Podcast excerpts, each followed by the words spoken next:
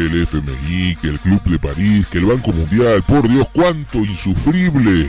No te angusties, ya llega Noticias Económicas, un resumen con lo más destacado de la semana económica que terminó y ya empieza otra, Noticias Económicas.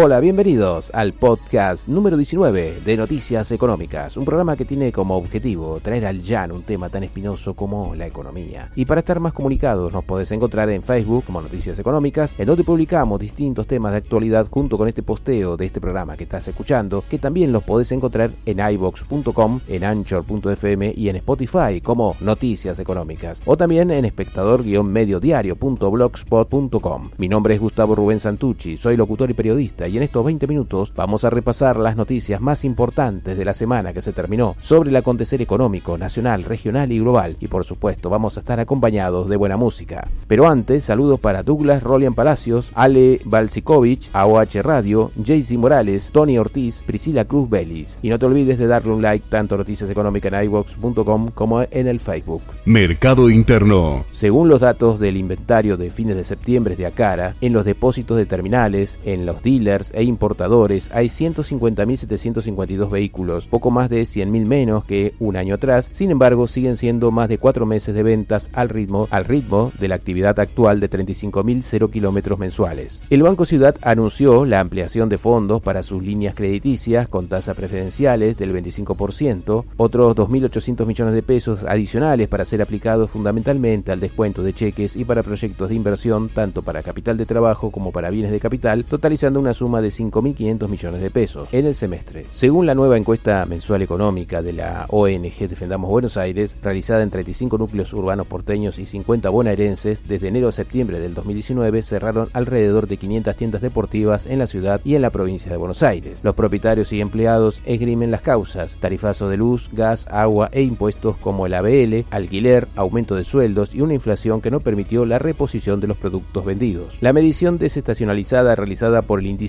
Construya indicó que la venta de insumos para la industria de la construcción cayó 6,7% anual en septiembre y el sector acumuló así una baja del 12,8% en los primeros nueve meses del año y la comparación con agosto también arrojó un descenso de 1,48%. El INDEC informó que la utilización de la capacidad instalada en la industria bajó en agosto a 60,5% desde el 63% de igual mes del año pasado. Esta baja estuvo relacionada con la caída del 6,4% que registró la actividad fabril entre agosto de este año e igual mes del año pasado. También cayó 2,8% respecto de julio y acumuló un descenso de 8,1% en lo que va del año. El INDEC informó que el uso de servicios públicos cayó 2,8% interanual en julio, pero tuvo una recuperación del 0,6% respecto de junio. En julio, respecto a igual mes del año anterior, la demanda de energía eléctrica, gas y agua registró una caída del 2,7%. La recolección de residuos se contrajo 8,7%, el transporte de pasajeros y carga registró un aumento interanual del 0,2% y el 12,7% respectivamente. El Banco Mundial pronosticó que la economía argentina sufrirá este año una contracción del 3,1% y que bajará a 1,2% en 2020. Estimó que la actividad productiva del país recién volverá a la senda de crecimiento con una leve reactivación del 1,4% en 2021. América Latina y el Caribe, sin contar a Venezuela, crecerá 0,8% en 2019 y 1,8% en 2020.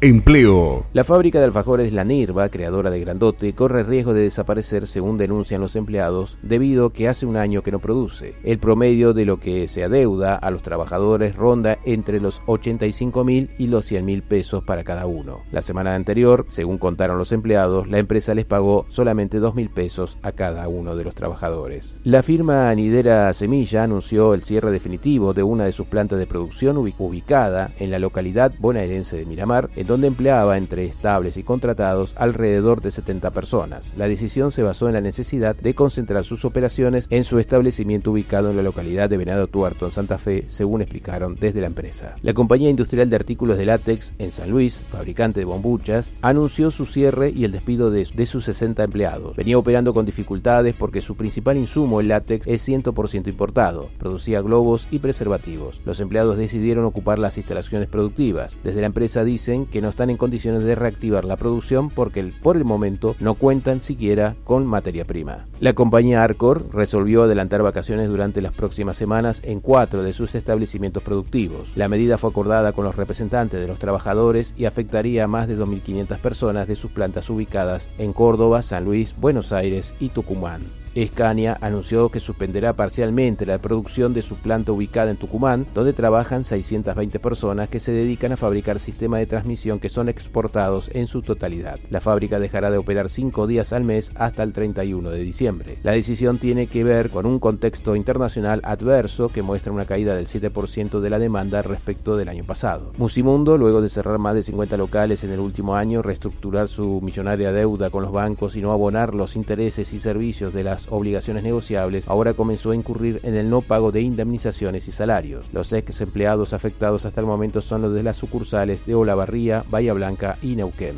El fabricante de motocicletas Anela despidió a unos 70 empleados y cerró la planta administrativa y de producción que operaba en la localidad de Caseros en el partido bonaerense de 3 de febrero. La firma de capitales nacionales le adeuda unos 120 mil pesos en promedio a cada uno de los trabajadores despedidos. La empresa Loma Negra decidió cerrar la planta de producción que operaba en el partido bonaerense de Olavarría e intentará reubicar a sus 22 empleados, a quienes se le suman otros 23 que prestan servicios de manera tercerizada. Salario. La Unión Argentina de Trabajadores Rurales y Estibadores confirmó que los trabajadores rurales percibirán un bono extraordinario de 5 mil pesos de carácter no remunerativo. La resolución dispone que la suma se abonará en tres pagos de 1.667 pesos en los meses de octubre, noviembre y diciembre. La Cámara de la Pequeña y Mediana Industria Metalúrgica Argentina y otras entidades del sector acordaron con la Unión Obrera Metalúrgica el pago en tres cuotas del bono de 5 mil pesos establecido por el Gobierno Nacional. La primera cuota de 2 mil pesos se abonará con los sueldos de octubre, la segunda de 2 mil pesos en noviembre y la última cuota de mil pesos en diciembre. Las compañías aseguradoras de riesgo de trabajo expresaron su rechazo al fallo de la justicia que declaró como inconstitucional el DNU del Ejecutivo Nacional, que redujo los montos de las indemnizaciones en accidentes laborales. Aseguran que van a apelar la medida. El fallo afirma que la falta de rentabilidad de las empresas aseguradoras no debe ser compensada con menores resarcimiento a los empleados enfermos y accidentados. El sindicato de empleadas domésticas anunció que los trabajadoras de casas particulares recibirán un bono no remunerativo de hasta 3 mil pesos en dos cuotas. Las trabajadoras que suman menos de 12 horas semanales recibirán un bono de mil pesos. Quienes trabajen entre 12 y 16 horas semanales, 1.500 pesos. Y las quienes trabajen más de 16 horas por semana percibirán 3 mil pesos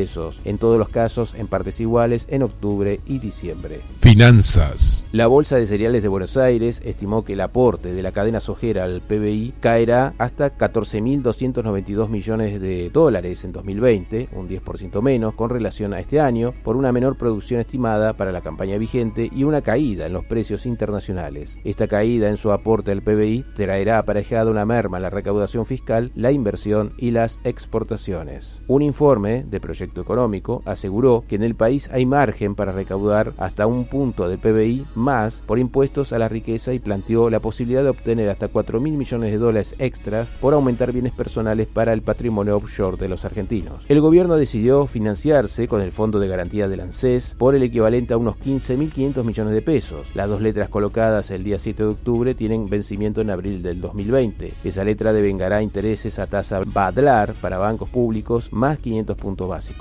Las medidas resueltas por el Ente Nacional de Comunicaciones sobre los cargos que las empresas pagan por el uso del espectro radioeléctrico les permitirá a las compañías de telefonía móvil ahorrar en sus balances del año entre 1.500 y 2.000 millones de pesos en su conjunto. La medida tiende a aliviar la situación financiera de las empresas del sector de comunicaciones. El Merval subió este viernes un 0,2% a 31.798 unidades tras finalizar en la víspera con un alza de 4,6% en tanto, el riesgo país cerró en 1.894 puntos básicos. El Banco Central informó que los depósitos en dólares del sector privado bajaron casi 20% con relación al mes previo, finalizaron en septiembre en un nivel de 21.380 millones de dólares, en tanto que el saldo de reservas internacionales finalizó en septiembre 48.703 millones de dólares, lo que implicó una caída de 5.397 millones de dólares respecto del cierre de agosto. El dólar cerró casi estable el viernes a 60 pesos con 31 centavos, por su parte Blue trepó 50 50 centavos a 63 pesos con 50 centavos, el contado con liquidación ascendió 22 centavos a 68 pesos con 45 centavos y el dólar bolsa subió 76 centavos a 66 pesos con 53 centavos. El Banco Central convalidó una baja de la tasa de la LELIC al finalizar al 68.02%. Deuda externa. Algunos fondos de inversión estarían dispuestos a esperar cuatro años para cobrar el capital sin quita de los bonos emitidos en los últimos años. Se podrían discutir intereses, pero el Fondo Monetario quiere una reestructuración integral y de darse de este modo sobrevendría un ajuste fiscal del 2% con un tipo de cambio más competitivo según los especialistas. Vamos con buena música y volvemos con más noticias económicas. Parece mi gente para gozar.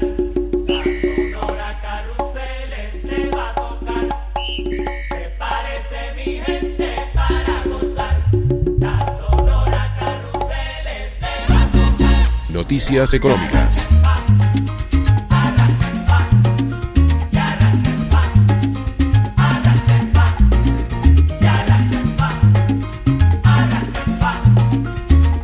Noticias económicas.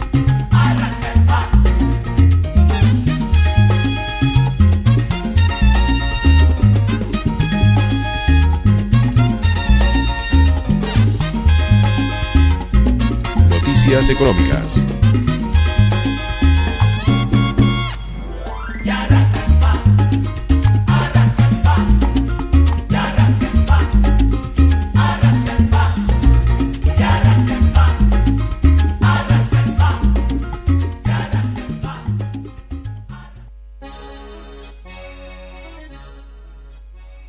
Continuamos con noticias económicas y ahora antes de terminar vamos con las temáticas del dinero electrónico, las noticias internacionales y la información del comercio exterior. Dinero electrónico. El gigante tecnológico Google espera triplicar su fuerza laboral para apoyar los servicios de computación en nube en América Latina a fines del próximo año. Este crecimiento ya comenzó en Brasil, México, Chile, Argentina y Colombia. El candidato a convertirse en el próximo vicepresidente económico de la Comisión Europea, Valdis Dombrovskis, anunció su intención de proponer una legislación para regular en la Unión Europea las criptomonedas. La OCDE propuso un enfoque unificado sobre la tasa a los gigantes digitales, en una disputa que ha generado tensiones entre Estados Unidos y algunos aliados europeos. Francia aprobó este año su propia ley para imponer un impuesto a gigantes de Internet como Google, Apple, Facebook o Amazon, lo que provocó la furia de Estados Unidos. Francia ha prometido que eliminará su impuesto digital una vez que se establezca un nuevo impuesto internacional. Visa, Mastercard, eBay y Stripe anunciaron su retiro de Libra, asestando un nuevo duro golpe al proyecto de moneda digital de Facebook previsto para mediados del 2020. Libra apunta a ofrecer un nuevo modo de pago por fuera de los circuitos bancarios tradicionales que permita comprar bienes o enviar dinero como si se tratara de un mensaje instantáneo. Según la compañía Semantic System, especializada en servicios de digitalización en el sector industrial, el crecimiento de la digitalización de las empresas en un 10% propicia que el PBI de una economía se incremente en torno al 3,2%. Internacional. Un informe de la OIT aseguró que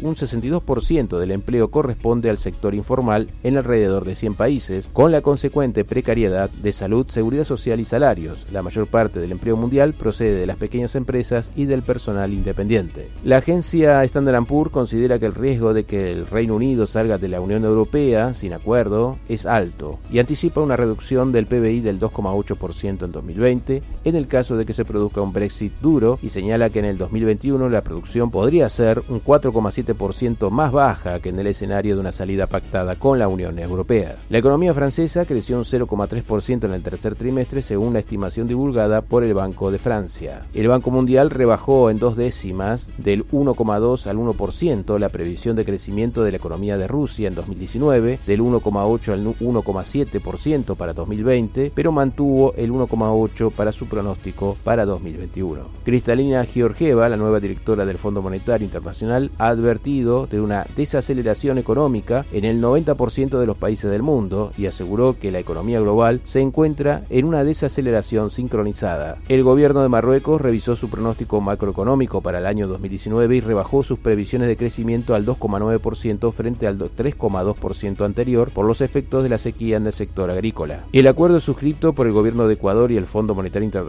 por un monto de 4.200 millones de dólares ha sido el detonante de las protestas por el alza de los precios de los combustibles que se incluyen en ese pacto según varios analistas. Aunque una última información de la agencia RT, el gobierno de Ecuador y los movimientos indígenas acordaron dejar sin efecto el decreto ejecutivo 883 que elimina el subsidio a los combustibles. La economía portuguesa no escapará a la desaceleración prevista a nivel mundial, confirmó el Banco Portugués, que estima que el PBI avanzará un 2% al cierre del 2019 por debajo de los valores de los últimos años, un 2,4% en 2018 y un 3,5% en 2017. El PBI portugués crecerá 1,7% en 2020 y 2021 y 1,6% en 2022 y 1,5% en 2023. China celebró los importantes avances logrados en la negociación con los Estados Unidos para poner fin a la guerra comercial. Agricultura, protección de derechos de la propiedad intelectual, tipos de cambio, servicios financieros, ampliación de la cooperación comercial, transferencia de tecnología y resolución de disputas fue parte de este principio de acuerdo. Estados Unidos decidió suspender la aplicación de un plan para subir desde el 25 al 30% los aranceles a las importaciones chinas por un valor de 250 mil millones de pesos. Noticias portuarias.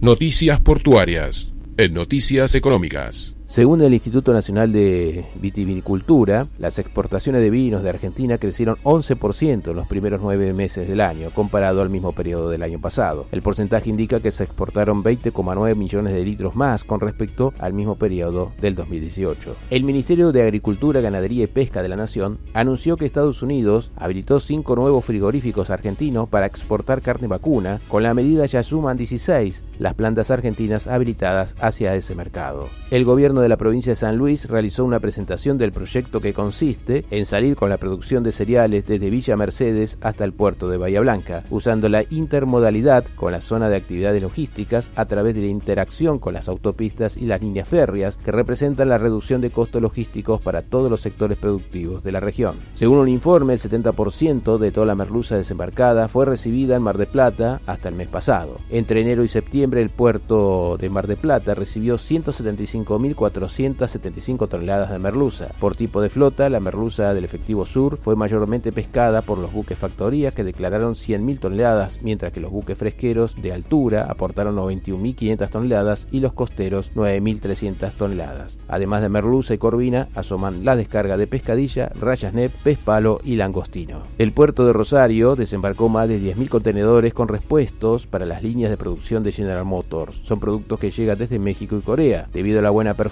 que tuvieron con la empresa, las firmas Fiat y Renault también enviarían sus repuestos al puerto de Rosario para las plantas que ambas tienen en la provincia de Córdoba. Hapaloy explorará el uso de inteligencia artificial. Acordó una asociación con Portchain, especialista en soluciones de inteligencia artificial para la industria marítima, con el objetivo de mejorar la planificación de las operaciones de su flota. Combinarán grandes cantidades de datos con sus algoritmos de aprendizaje automático para proporcionar información en vivo sobre los problemas que afectan a los horarios de los buques de Hapaloy. Nick realiza las primeras pruebas de buques autónomos de acuerdo con las directrices provisionales de la OMI. El buque Iris Ledar, operado por Nick con un tonelaje bruto de 70.826 toneladas y una eslora de 200 metros, fue navegado día y noche utilizando el sistema de navegación Sherpa System for Real Ship SSR, recopiló información sobre las condiciones ambientales alrededor del barco, calculó el riesgo de colisión, determinó automáticamente rutas y velocidades óptimas que eran seguras y económicas y luego navegó automáticamente. Bolivia tiene ya eh, ley para el desarrollo integral de Puerto Bush como parte de su salida al Atlántico a través de la hidrovía. En un acto que se desarrolló en la Cámara de Industria, Comercio y Turismo de Santa Cruz, se anunció que la ley ayudará a la creación de infraestructuras para capitalizar y desarrollar un centro logístico en Puerto Bush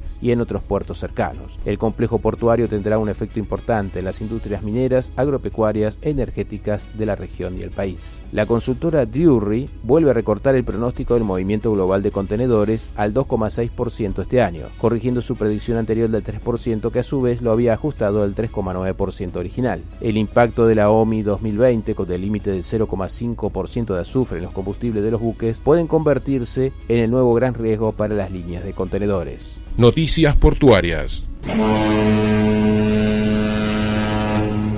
Noticias portuarias en Noticias Económicas. Por ahora nada más. Volvemos la semana entrante con un nuevo resumen del acontecer económico nacional y, por qué no, global. Nos vamos con buena música. Hasta la próxima.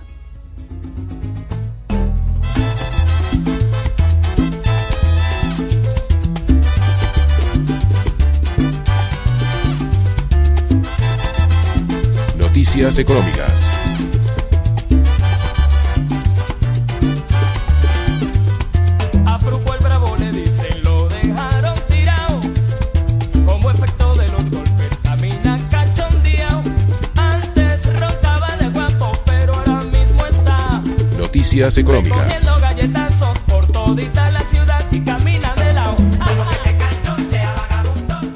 Cachondea.